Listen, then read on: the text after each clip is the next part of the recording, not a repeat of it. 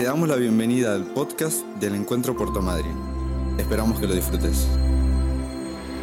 Buenas tardes. ¿Cómo están? ¿Bien? ¿Quién nunca me escuchó predicar? Levante la mano. Sonríe, Dios te ama. Bueno, para ustedes soy el pastor Jorge y no sé quién fue que me dijo hoy, si Fabiano, quién, me dijo, bienvenido a casa que es tu casa.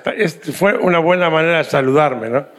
Eh, y saben que no solamente por una cuestión de autoridad, sino de disfrutar. Disfruto estar aquí en casa, no todo el tiempo que uno quisiera, o todas las veces que uno quisiera, pero pero esas dos o tres veces al año que puedo estar aquí, eh, que ahora están siendo muchas más dos que tres, pero bueno, este, ya vendrán tiempos mejores de agenda, eh, que podamos encontrarnos y podamos ir buscando más de Dios.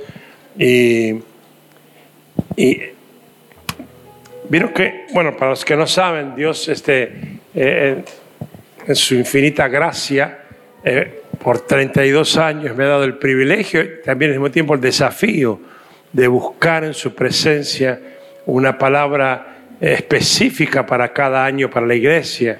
Y celebro eso de que Dios sigue hablando a la iglesia y dándonos palabra. Y por supuesto que siempre he explicado históricamente que, que no, no, significa que las palabras caducan cuando cambia el año.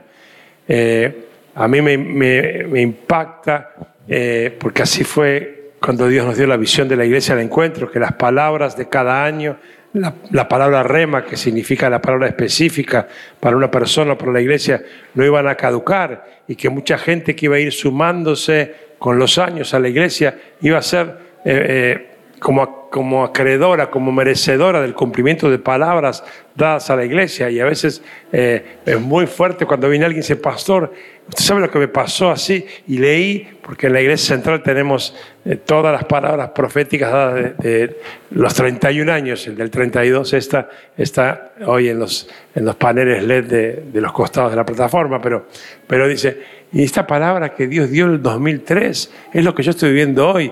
¿Puede ser? Me pregunta gente de Nueva Claro, mira, esto fue, así fue la visión que Dios dio a la iglesia cuando la fundamos, ¿no?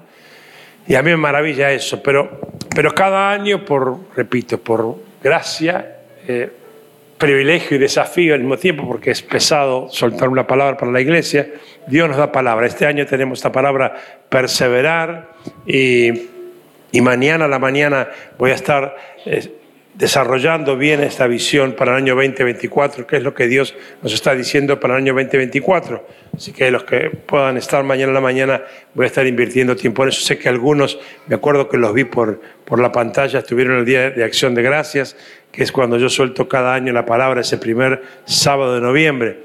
Bueno, pero ahí me tengo que acotar mucho a una cuestión de tiempo y le contaba a Francisco que dos domingos más yo estuve desarrollando toda esta palabra. Así que intenté meter todo en un solo mensaje para mañana a la mañana y que Dios me ayude y el Espíritu Santo te hable.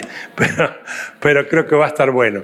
Pero, pero justamente con la palabra rema, todos los años me pasa, y espero que me siga pasando, que Dios me da palabras que si bien no son la palabra rema directriz para la iglesia, eh, recibo como una, eh, como una indicación del Espíritu, como una eh, directiva del Espíritu, que esa palabra es para toda la comunidad, no solamente para la iglesia central.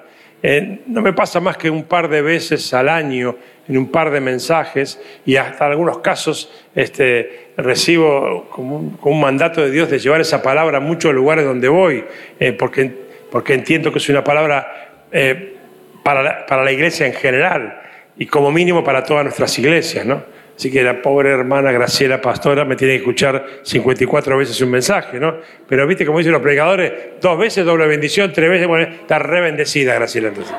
Eh, pero, pero es que, es que no, no puedo, eh, digo no puedo profesamente, porque muchas veces digo, bueno, ok, no, va a ser tan grave. Y me pongo una palabra y me entusiasmo, y digo, esta es la palabra, esta es la que quiero predicar, la que me gusta. Y nos ha pasado que con Graciela, y llegar, qué sé yo, a nuestra iglesia en Tristán Suárez o en Benesencia, y Dios decirme, en el auto, ¿eh? ¿Qué vas a predicar? ¿Lo que vos querés o lo que yo te dije? Ok, ya entendí, ya entendí. Y entonces por eso, eh, cuando armamos todo este fin de semana, que, que me lo hizo bastante intenso esta vuelta del pastor, eh, pero está muy bien, está muy bien. Este, me acuerdo una vez que te dije yo no vengo de turismo, ¿no? Te lo tomaste en serio eso, ¿no? No sé para qué habré dicho eso ese día. pero, pero, pero cuando armamos todo el programa de, ayer a la noche, de hoy a la tarde, que estuve acá hace un rato con ustedes, con, con un grupo de ustedes, y, y hoy y mañana, este, este tiempo quiero soltar esa palabra, porque creo que es una palabra muy específica para la iglesia en general. Y para los que no me conocen, yo nunca hablo de iglesia por edificios, por templos, hablo por personas. Cristo amó tanto a la iglesia que dio su vida por ella. Cristo no amó edificios, amó personas y murió por personas. Y entonces cada vez que me escuchas a mí hablar de iglesia, estoy hablando de personas que Dios compró con un alto precio de su sangre derramada en la cruz. Y esta palabra nació de una manera muy insólita. Terminó un culto y había sido un culto muy fuerte, muy, muy empoderado, y se acercó una hermana eh, que había tenido varios altibajos en su vida, ¿no? Y entonces me dijo, Pastor Jorge, ¿cómo puedo saber cuando Dios me da la última oportunidad? ¡Wow! ¡Qué pregunta, ¿no? Y yo que no suelo guitarrear en las respuestas ni, ni versear, yo le dije, vea, no tengo ni idea, pero te puedo decir algo de mi experiencia de vida. Cada vez que Dios me dio una oportunidad, no averigüé si había otra. No me arriesgué a que no hubiera otra. Y después de eso yo empecé a meditar sobre eso. Y, es algo que, me, que tuve por semanas sin poder sacarme esa escena con esa mujer y mi respuesta, si era satisfactoria o no, si, ¿qué me quería decir Dios a mí? Porque ya había terminado la secuencia en, en, dos minutos y la hermana se fue, gracias por la respuesta, era para dar por terminado el episodio, pero en mí no se terminó. Y empecé a pensar en varias cosas Empecé a agradecerle a Dios, por ejemplo, por cada vez que me dio una oportunidad y yo no averigüé si había otra. Gracias, Señor, que aquella vez yo no esperé otra, otra vez, la tomé. Y porque la tomé, las cosas que pasaron en mi vida o en la vida de las iglesias del encuentro o en personas que yo afecté con esa administración, ¿no? Empecé así a agradecerle a Dios. Y después algo, también empecé a pensar, cuando empecé a ver la, la catarata, la montaña de bendiciones, de oportunidades no perdidas, no desperdiciadas, dije, ¿y de cuántas me habré perdido? No, no porque iba a encontrar la respuesta, pero fue como una intriga, ¿no? ¿Qué, veces habré dejado pasar oportunidades que si las hubiera agarrado, hubiera conocido todavía más de su gloria? No porque eh, haya, visto poco, he visto muchísimo y estoy muy agradecido. Pero ¿quién sabe que Dios no tiene límites? ¿Quién sabe que Dios cuando decide darte te da más de lo que vos podés pedir o entender, dice la palabra? Entonces yo me puse a meditar en eso y de ahí salió esta reflexión que se llama la última oportunidad.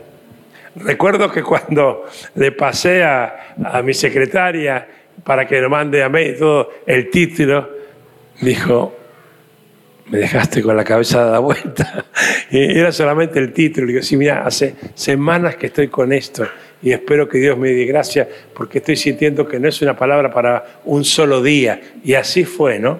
Y hoy quiero cerrar porque le decía a Francisco que por una cuestión de distancia y de mis viajes eh, es la única iglesia del encuentro que todavía no recibió en forma directa esta palabra y yo no quiero que ustedes se pierdan nada de lo que Dios quiere hacer. Así que cerrar tus ojos un instante ahí.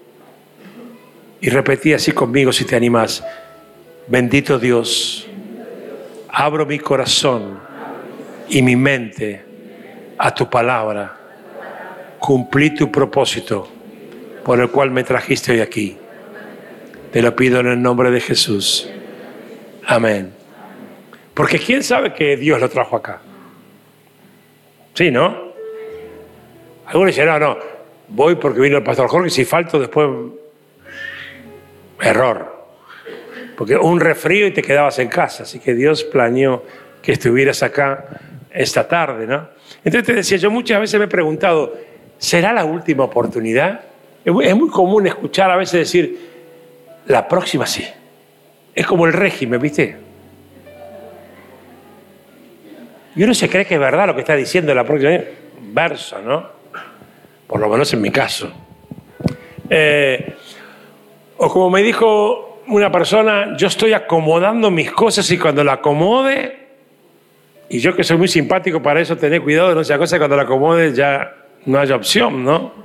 Ahora, cuando yo meditaba sobre esta palabra, me encontré con un, un problema, pero una cuestión a resolver. Yo he predicado toda mi vida sobre el Dios de oportunidades, porque es una característica de Dios. Dios da oportunidades. Así que yo decía, Señor, ¿vos que yo predique algo distinto a eso? Sí. Y empecé a discernir el por qué sí. Y empecé a preguntarme, ¿eso será la última oportunidad? ¿Cómo saberlo? Ahora, tenemos que pedirle a Dios que nos dé sabiduría para entender este tiempo que nos toca vivir, un tiempo muy particular, muy especial, de, por supuesto, muchas señales que están profetizadas en la Biblia como en los últimos tiempos, de mucho caos, de mucha desesperanza. Eh, hablaba con un, uno de los, de los políticos que estuvo en campaña en este año y me vine a hacer una consulta espiritual y, me dijo, eh, Jorge, mira, Estuve recorriendo todas estas ciudades y me contó la región donde había estado recorriendo y me dice, y lo que, si tengo que definir en una, sola palabra, lo que percibí no fue ni miedo, ni inseguridad, ni el tema económico, la palabra sería desesperanza. Esa es la palabra. Y bueno, ahí me dio una oportunidad tremenda, ¿no? Para predicar eh, con ese título que me dio, ¿no? Eh, entonces hay que pedir a Dios sabiduría para entender este tiempo. Yo creo que Dios está manifestando de manera especial en la iglesia y a través de la iglesia. Y, yo soy bastante reacio a todos los exagerados anuncios de avivamientos, ¿no? Porque si tuviéramos la mitad de los avivamientos profetizados en la Argentina, estaríamos en la gloria, ¿no? Eh, pero honestamente, y con las reservas del caso, yo sí creo que estamos viviendo algunas características que tienen que ver con avivamientos, pero no con la característica de avivamientos que conocemos eh, multitudinarios. Creemos que el avivamiento solamente es una persona, Anacondia, Freyson, que Dios usa y, reúne multitudes. Es una manera de avivamiento. Pero hay otra clase de, avivamiento. Justamente hablando con, con uno de ellos me decía, me decía, la gente está equivocada en ver solamente el modelo de avivamiento como lo que me pasó a mí. El modelo de avivamiento es mucho más amplio. Y justamente me estaba hablando de lo que me había pasado a mí. Y él me decía, mira, eso es un avivamiento. Y en la medida que la gente entienda que todo gobierno sobrenatural del Espíritu en cualquier ámbito es un avivamiento, la iglesia va a influenciar como nunca lo hizo en la Argentina. ¿no? Y yo creo que hay señales. Si ustedes recuerdan cuando yo vine aquí, en la primera vez que vine después de la pandemia, les conté que yo no anhelaba la misma iglesia que tenía antes, como muchos pastores que decían yo quiero recuperar la iglesia y algunos sacaban, ¿cuántos te faltan? ¿20%, 10%? Ya volvieron todo, esas eran todas las charlas.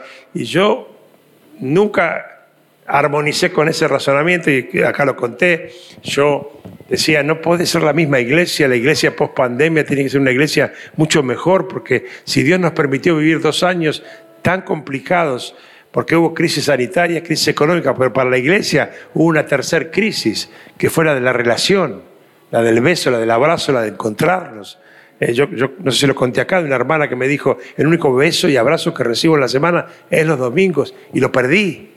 Y wow, qué fuerte, ¿no? Entonces, yo aprendí algo en mi vida, Dios no te mete en esos procesos porque sí y porque le agraden y, el único que realmente supo lo que iba a pasar era Dios. Nadie pudo profetizar dos años de semejante espanto. Y yo aprendí que cada vez que Dios te mete en un proceso, en un desierto, si te tomas de la mano de Él, salís mucho mejor que como entraste. Y el modelo lo tengo con Jesús mismo. Porque en Mateo dice que Él fue llevado por el Espíritu al desierto, pero luego dice que salió en el poder del Espíritu.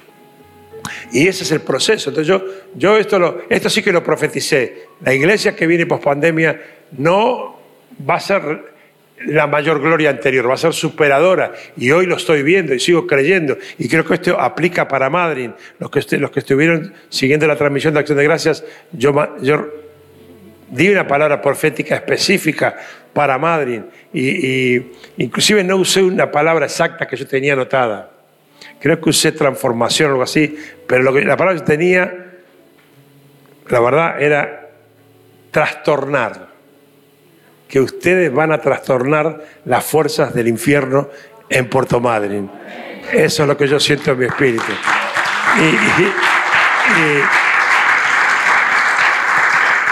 Y, no lo dije así porque era una transmisión que por, por YouTube salía por muchos lugares del mundo. Y digo, alguno no va a entender va a decir, te está arengando algo mal. Y por eso, pero ahora se los digo acá en vivo y en directo. ¿no? Entonces, necesitamos revelación y sabiduría para lograr estar en el centro de la voluntad de Dios en este momento, para dejar de ser solo espectadores de lo que Dios está haciendo y va a hacer, y pasar a ocupar un lugar protagónico, el que Dios le asignó a cada uno, sobre todo porque pienso que cuando Dios da una oportunidad, debemos aprovecharla, sin esperar a ver si hay otra, no desperdiciarla y avanzar en pos de la plenitud del plan de Dios para cada uno de nosotros. Esta tarde, hoy acá, es una tarde de oportunidad, sin importar dónde te encuentre esta oportunidad, en el mejor de tus tiempos o en el peor de tus tiempos. Es Dios que te trajo acá esta tarde y te trajo,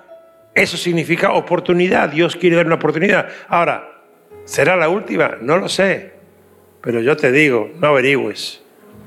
Entonces la pregunta clave es, Dios ¿qué quieres que yo haga? O en argento, ¿qué querés que yo haga? Porque yo sé lo que a mí me gusta hacer, inclusive para Dios. A los pastores no nos gusta hacer todo lo que nos, nos toca hacer como pastores. Si pudiéramos elegir, elegiríamos un pedazo de, de la pastoral, no toda la pastoral. Por eso la pregunta es, ¿qué quieres que yo haga? ¿Cuál es tu asignación, tu propósito para mi vida? ¿Para qué me elegiste? Porque yo no quiero seguir haciendo lo que yo quiero hacer, por más que le ponga título espiritual, sino lo que vos querés que yo haga.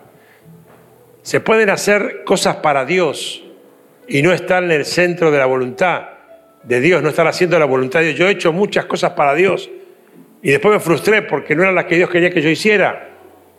Me acuerdo, no sé si acá alguna vez lo conté, me acuerdo que que yo si repito cosas, perdónenme, pero como estoy en tantos lugares a veces me confundo, pero recuerdo que una vez eh, yo miré mi agenda y estaba tan llena de Dios que yo estaba emocionado, ¿no?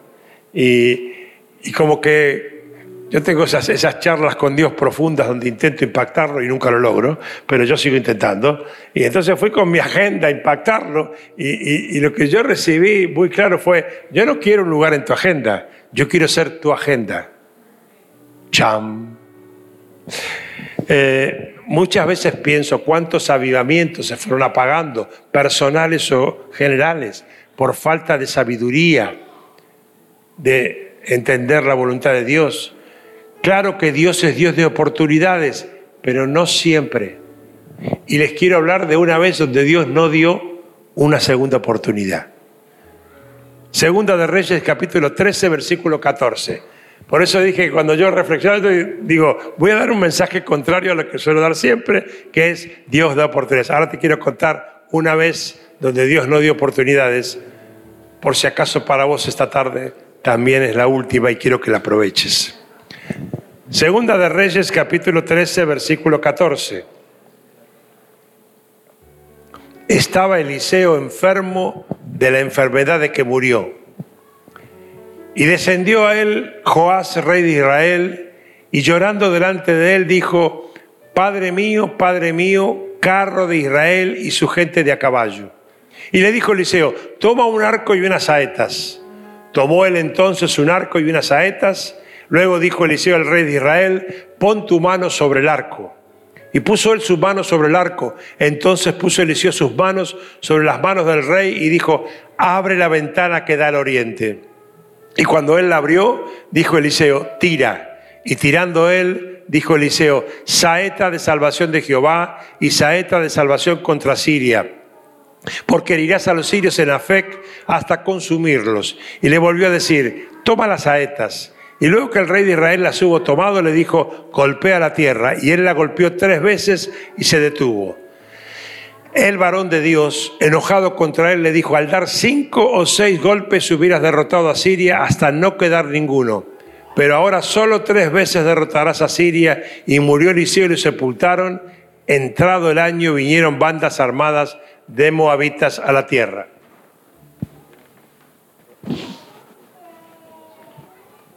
Eh, yo me río porque este mismo pasaje yo lo he usado para predicar algo contrario a lo que voy a predicar hoy. Muchas veces he predicado, tenés que insistir, no tenés que quedarte corto, tenés que darle para adelante, más. Y todos los pastores usamos este texto para eso. Siempre escuché el mismo mensaje y yo también lo he predicado. Pero quiero que abras tu cabeza y que prestes atención. O sea, usando el, el, título, no dejes pasar esta oportunidad de entender lo que Dios quiere decirte. Te ayudo un poquito para entender el contexto de la época. Era un tiempo especial en la vida de Israel. Eliseo está por morir y Dios no lo va a sanar, porque fíjese que comienza el, el pasaje, estaba Eliseo enfermo de la enfermedad que murió, o sea que Dios no tenía planes de sanarlo. El rey Joás lo va a ver y no solo porque le entristece la situación de la enfermedad de Eliseo, sino porque reconoce una paternidad espiritual en Eliseo. Por eso vemos cómo llora frente al profeta y le dice esto, Padre mío, Padre mío, carro de Israel y la gente de a caballo. No era muy lógica esa expresión, esa declaración frente a un moribundo, ¿no? O sea, eh, digo yo, vas a ver un enfermo terminal, era más esperable una palabra de consuelo o algo así, o no sé, o mostrar tu pena, ¿no? Pero lo que le estaba diciendo el rey a Eliseo es, ¿qué será de nosotros sin vos? Le estaba diciendo, vos sos la esperanza de Israel. En las batallas contra nuestros enemigos, sin vos, de nada sirve nuestra fortaleza militar porque está reconociendo que el favor de Dios por Israel venía a través de la intercesión de Eliseo, interviniendo para que Dios bendiga a su pueblo. Y quiero decirte algo para que te animes y cobres fuerzas. Hoy la esperanza en este tiempo de tanta maldición e incertidumbre en Argentina es la iglesia de Jesucristo. Aunque algunos piensen que la iglesia está eh, media dormida o enferma de muerte, así como lo estaba Eliseo. Dios sigue estando al control y nadie va a poder apagar el amor de Dios por la iglesia. Y van a pasar todo lo que tenga que pasar, pero la iglesia va a seguir firme porque no nos pertenece a nosotros, le pertenece a Jesús. Y como siempre suelo decir, la última reserva ética y moral de la sociedad es la iglesia de Jesucristo para salvar este mundo, así como lo era para el rey Eliseo, que era la imagen de la iglesia, hoy es y será siempre la iglesia de Jesucristo la esperanza del mundo. La esperanza para Argentina no es Javier Milei, que es una incógnita, ¿no? Dios lo bendiga y lo guarde. Igual, igual me dijo un, un estábamos fuera del país con Graciela y me sorprendió porque uno me dice, esto fue en septiembre, en septiembre fue, pero ahora con mi ley ustedes van a cambiar. Y yo le dije, ¿vos cómo lo conoces a mi ley? Eh, estábamos en Estados Unidos y el hombre me dice, ¿cómo? Lo reconocemos acá. Digo, sí, espero, le digo. Es medio loco, pero qué sé yo, le digo, esperemos que, que, nos vaya bien con él. Y entonces eh, el hombre me dijo, sí, Puede ser que sea medio loco, pero a ustedes con los cuerdos muy bien no le fue hasta ahora. Me dejó pensando. Digo, acabas de inducir mi voto, le dije. Pero la esperanza para Argentina no está en un candidato político, está en la iglesia de Argentina. La esperanza para este mundo es la iglesia argentina. Y para que, para que nadie se envanezca o se equivoque, vaya a aclarar que la esperanza para la iglesia de Jesucristo es Jesucristo. No es la esperanza hombres cristianos, sino Jesucristo a través de hombres o mujeres cristianas. La esperanza para que la iglesia cumpla su rol está en la centralidad de Jesús y no de la gente. Mi esperanza es Jesús. Tu esperanza es Jesús. La esperanza para tu problema, sea cual fuera el problema que tengas hoy, es Jesús. ¿Tienes más a decir al de al lado? Tu esperanza es Jesús. Ahora, volviendo al relato, Eliseo le contesta algo difícil de entender. Toma un arco y unas saetas. Y el profeta le dice, pon tu mano sobre el arco y puso Eliseo sus manos sobre la de él y le dijo, abre la ventana que da al oriente. Y ahora voy a, me va a salir humo de la cabeza, pero no te asustes. Menos mal que abrieron la ventana, sino la flecha pegaba contra el vidrio. Ahora te hago este chiste para decirte algo. Voy a decir algo al lado de mi amiga acá, Cintia, que va a decir amén a lo que yo voy a decir. Vas a ver. No, espera, no te arriesgues porque por ahí después no decir nada. La adoración abre las ventanas de los cielos. La alabanza abre las ventanas de los cielos. Y creo proféticamente que este es un tiempo clave para entender este concepto. Eh, aquellos que dicen, no importa, llego 15 minutos tarde, sino, total, los primeros, los primeros minutos cantamos, no entienden nada de lo que está pasando hoy. Porque tal vez Dios quiera en una estrofa de una canción bajar un milagro sobre tu vida, porque Dios hace lo que quiere, como quiere y con quien quiere y cuando quiere. Y hoy es un tiempo donde la adoración abre ventanas en los cielos para que caigan milagros sobre las personas. Está pasando eso.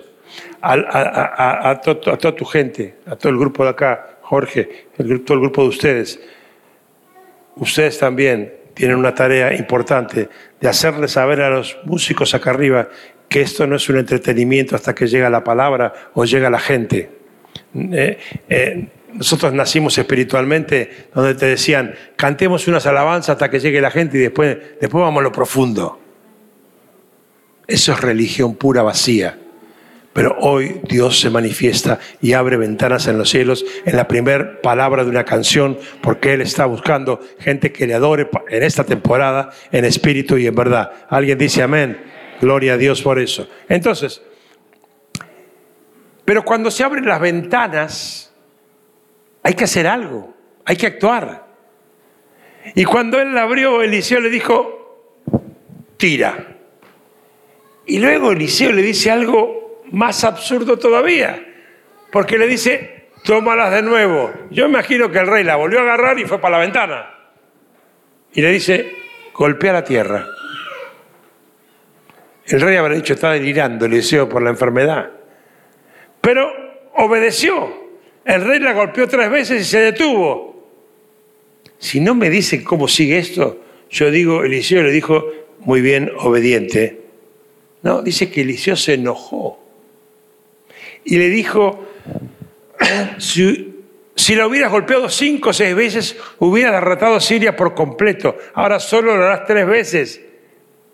Y el versículo siguiente dice, luego Eliseo murió y lo sepultaron. O sea, te lo traduzco en hebreo. Fuiste, Joás. La última oportunidad. Che, fuiste era un chiste en el hebreo, ¿no? A veces uno pone en hebreo fuiste. Eh,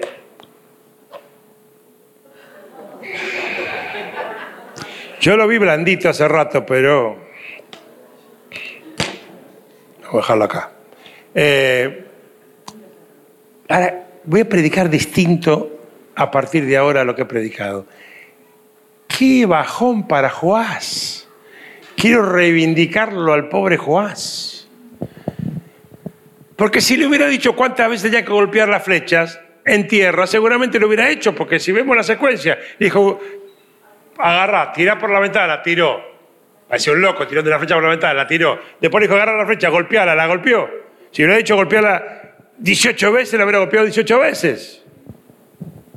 Me rompí la cabeza para que Dios me diga, porque sabemos que no hay punto ni coma en la Biblia de más ni de menos. dije, pero ¿por qué? ¿Por qué? Y lo que yo deduje en el espíritu fue esto. solemos esperar que nos digan siempre lo que tenemos que hacer. Eso es muy pertinente para la iglesia.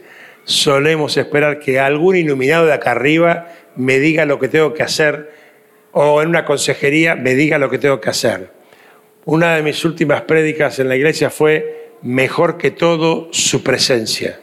Yo creo que tenemos que optimizar el tiempo porque se acorta y tenemos que aumentar en gran escala el porcentaje de inversión en una consejería directa con el maestro de rodillas en el altar y mucho menor con las personas de la iglesia, por más que sean autoridades espirituales.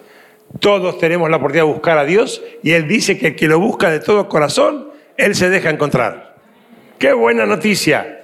Entonces yo creo que estamos en un tiempo, la lectura que hago de ahí es que no es solamente lo que me dicen que haga, sino la pasión y lo que escuché acá, el hambre por descubrir qué más tiene Dios para mí, aunque nadie me lo indique. Creo que estamos en un tiempo donde Dios espera vernos apasionados por su presencia, más allá de lo que nos digan que tenemos que hacer. Yo digo así, y perdón los pastores, ¿eh? Menos instrucciones y más pasión por Él. Dios quiere revelarse a nosotros en intimidad más que en lo público. Lo público va a ser una consecuencia. Vos venís un domingo o un sábado de la noche a, a recibir algo de Dios ¿Está mal? No, no está mal. Pero esa no debería ser tu motivación.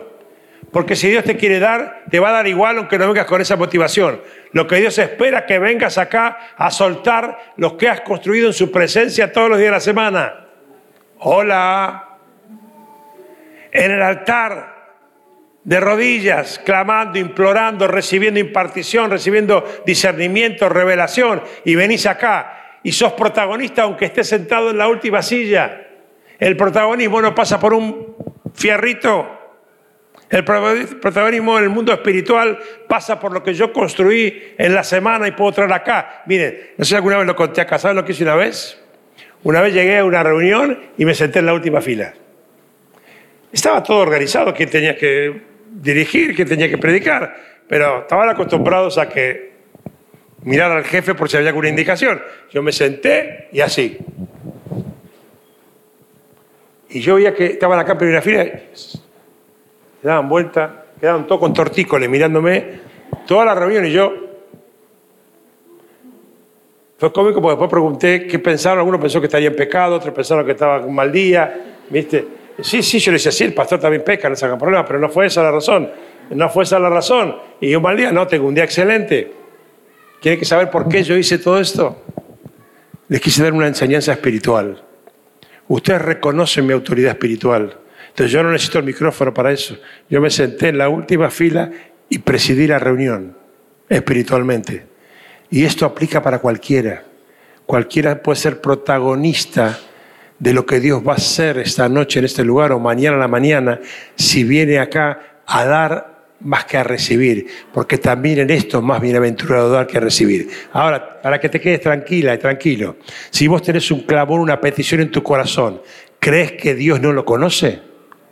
¿Crees que Dios necesita que vos digas, hey, Señor, mira que yo vine para ver si me haces esto? ¿eh? No, no, no necesita ninguna información.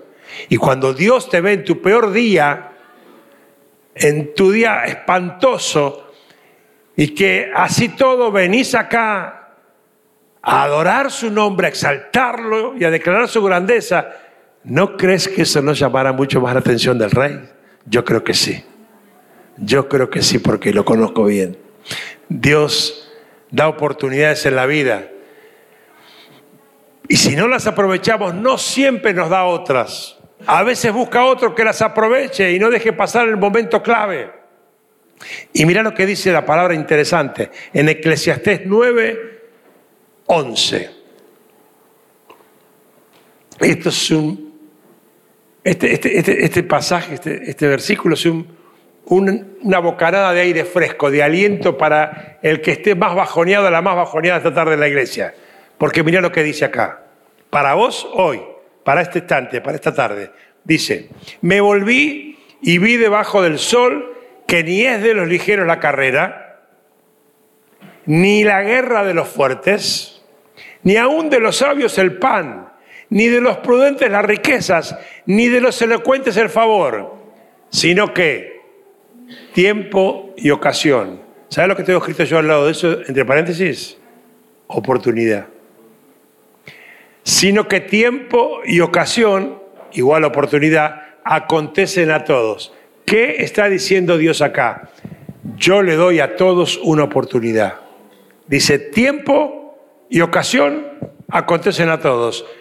Este es tu tiempo y esta es la ocasión. Está en vos tomarla o dejarla. La diferencia, ¿por qué a veces alguien termina un mensaje y uno dice, wow, qué grosso, me abrió la cabeza? Y el otro dice, a mí no me pasó nada. Si no entendés eso, no entendés nada. Justamente eso pasa porque la cosa tiene que ver con el que está sentado y no con el que está acá arriba. El que está acá arriba es un mensajero, suelta la palabra que Dios le da. Y gloria a Dios por las iglesias del encuentro, que no predicamos lo que nos parece, sino lo que Dios quiere que digamos. Pero la diferencia la hace el receptor, la receptora.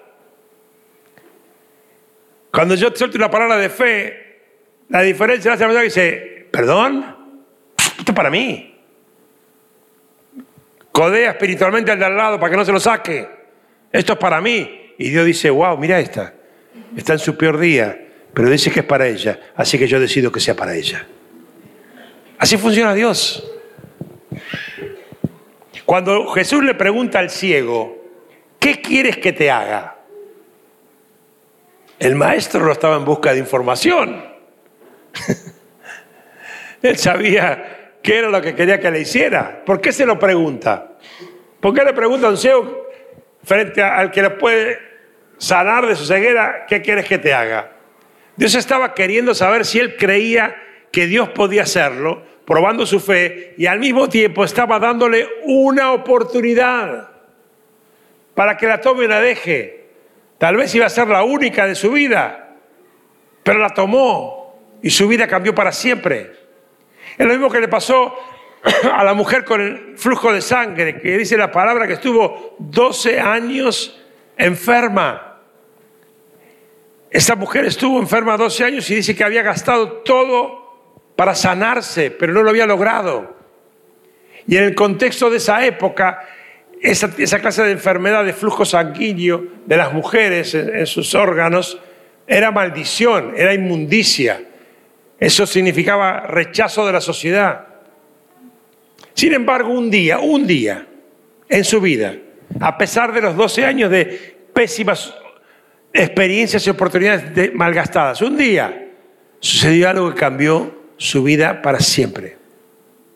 Ella escuchó un rumor que un tal Jesús estaría por la ciudad en la que ella vivía y que este hombre hacía milagros de todo tipo. Es decir, se presentó frente a ella una oportunidad que tal vez sería la última. Y ella dijo, yo la agarro, yo la tomo para mí. Cuando Jesús pasaba en esa época por alguna ciudad, la gente se agolpaba a su alrededor, porque su fama se había extendido a causa de qué? De las sanidades, de los milagros, de las señales que él hacía.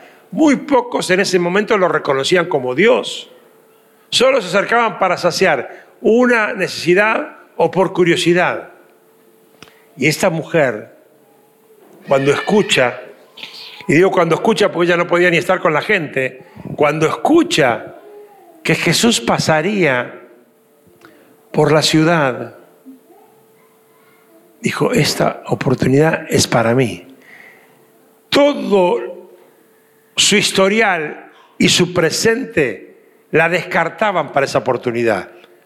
Pero ella dijo, tengo una oportunidad de ir en pos del milagro y yo lo voy a hacer. De la misma manera, de la misma manera Dios puede irrumpir en tu vida hoy. Y, yo te digo algo, yo creo que Dios te trajo a este lugar, no solamente porque venía yo de visita y porque presido las iglesias el encuentro, creo que eso es algo, una excusa de Dios. Yo creo que te trajo a este lugar porque Él decidió darte una oportunidad. Y escuchar lo que te quiero decir, que es lo que yo siento en mi espíritu, de que tomes esa decisión, no una decisión, esa decisión que solamente vos y Él conocen. Esa decisión que va a cambiar tu vida para siempre. La mujer vio esta oportunidad y tuvo dos opciones, analizarla o tomarla. Pudo pensar, como muchas veces lo hacemos, otra vez será, o la próxima sí, o ya lo hice muchas veces y no funcionó, ella tenía argumentos para eso. Y esta tarde acá, hoy vos tenés las mismas opciones. Puedes analizar la oportunidad que Dios está dando o patear el tablero, dejarte de razonar y tomarla.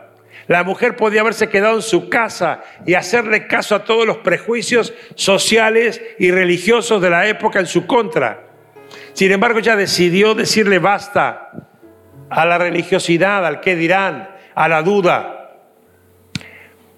Porque todas esas cosas la habían llevado a la situación que vivía frustrada. Y ella toma la decisión de creer que Dios era cercano para ella ese día.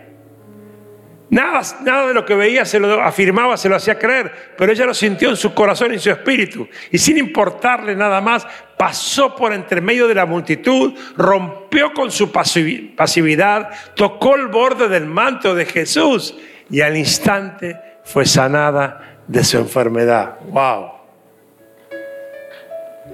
Te abro mi corazón, tal vez acá haya muchos hombres y mujeres enfermos hace muchos años algunos físicamente, otros emocionalmente, tal vez otros económicamente, algunos espiritualmente, pero déjame decirte que ese mismo Jesús de oportunidades es el que está esta tarde en este lugar. Yo creo que eh, en lo espiritual, yo creo que deberías como esta mujer, pasar entre la multitud de los prejuicios y del qué dirán y correr hasta él y decir, no averiguo si hay otra, hoy me la dio, yo la tomo.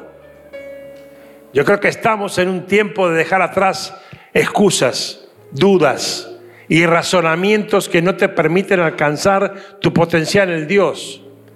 Porque si sos honesta, honesto, el camino que seguiste hasta acá es el que te trajo hasta donde estás ahora. Pero la gran noticia es que Dios te quiere dar una oportunidad y por eso Él te trajo a este lugar para cambiar tu vida y hacerla en serio nueva para siempre. Y no le estoy hablando, prestame atención, solo a quienes están aquí por primera vez o por primeras veces. Es más, estoy convencido, y así lo siento en mi espíritu, que le estoy soltando esta palabra más específicamente para los que hace mucho que conocen a Dios. Porque en definitiva, ¿de qué servirá la antigüedad en el cielo, no? A veces pensamos que sucederá como Isaac. El Dios de oportunidades se va a presentar ahí y va a impedir el sacrificio.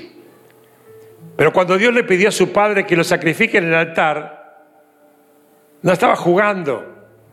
Tenés que saber que Dios no puede ser burlado, no se puede ser una persona en los ámbitos espirituales y otra en la vida familiar y social o laboral o de estudios.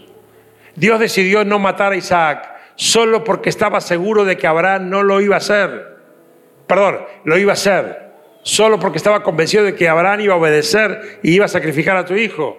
Por eso detuvo su mano. Dios no está jugando a visitarnos. Está esperando ver los frutos de su visitación.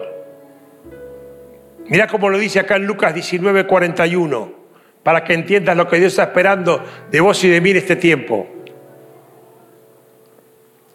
Lucas 19, 41.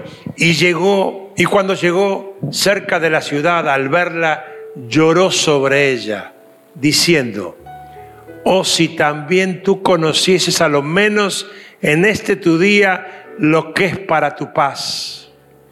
Mas ahora están cubiertos a tus ojos porque vendrán días sobre ti cuando tus enemigos te rodearán con vallado y te sitiarán y por todas partes te estrecharán y te derribarán a tierra y a tus hijos dentro de ti y no dejarán en ti piedra sobre piedra por cuanto no conociste el tiempo de tu visitación. Wow. Y sabemos que esa profecía se cumplió. Por eso muchas veces no se explica cómo alguien puede estar encendido en la iglesia un fin de semana y el diablo al rato luego lo derriba con tanta facilidad. Porque no entendiste que las oportunidades de Dios hay que tomarlas y no dejarlas pasar. Dios hará el milagro en tu vida hoy, ahora, si verdaderamente ve que estás aprovechando la oportunidad que te está dando y no solo te estás moviendo por una emoción o por el contagio del entorno, por quien te habla, sino porque Él te está hablando. Y entonces yo te pregunto, ¿cuál es la oportunidad que Dios te está dando hoy? Contestásela a Él. Tu oportunidad hoy es abandonar un pecado. Dale, hacelo hoy. Él está de tu lado hoy para que lo logres. Será tal vez tu oportunidad para perdonar a esa persona que te lastimó. Hacelo. Será creer de una vez por todas en que Dios te va a sanar definitivamente de esa enfermedad, ah, créelo. Tal vez la oportunidad sea para tomar la decisión de hablar y contar la historia de Jesús a otros como nunca lo hiciste y romper tu pasividad y predicar la palabra a tiempo y fuera de tiempo.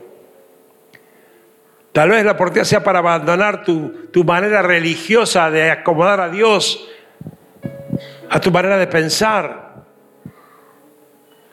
Tal vez te está dando la oportunidad de que no solo hagas lo que te gusta para Dios, sino de vivir una vida totalmente de rendición a Dios. ¿Cuál es? ¿Cuál es la oportunidad que Dios te está dando hoy? ¿Y qué vas a hacer con ella? ¿Será la última?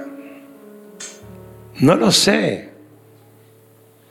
Pero sé lo que yo he aprendido a los golpes hacer y es no averiguar si tendré otra oportunidad.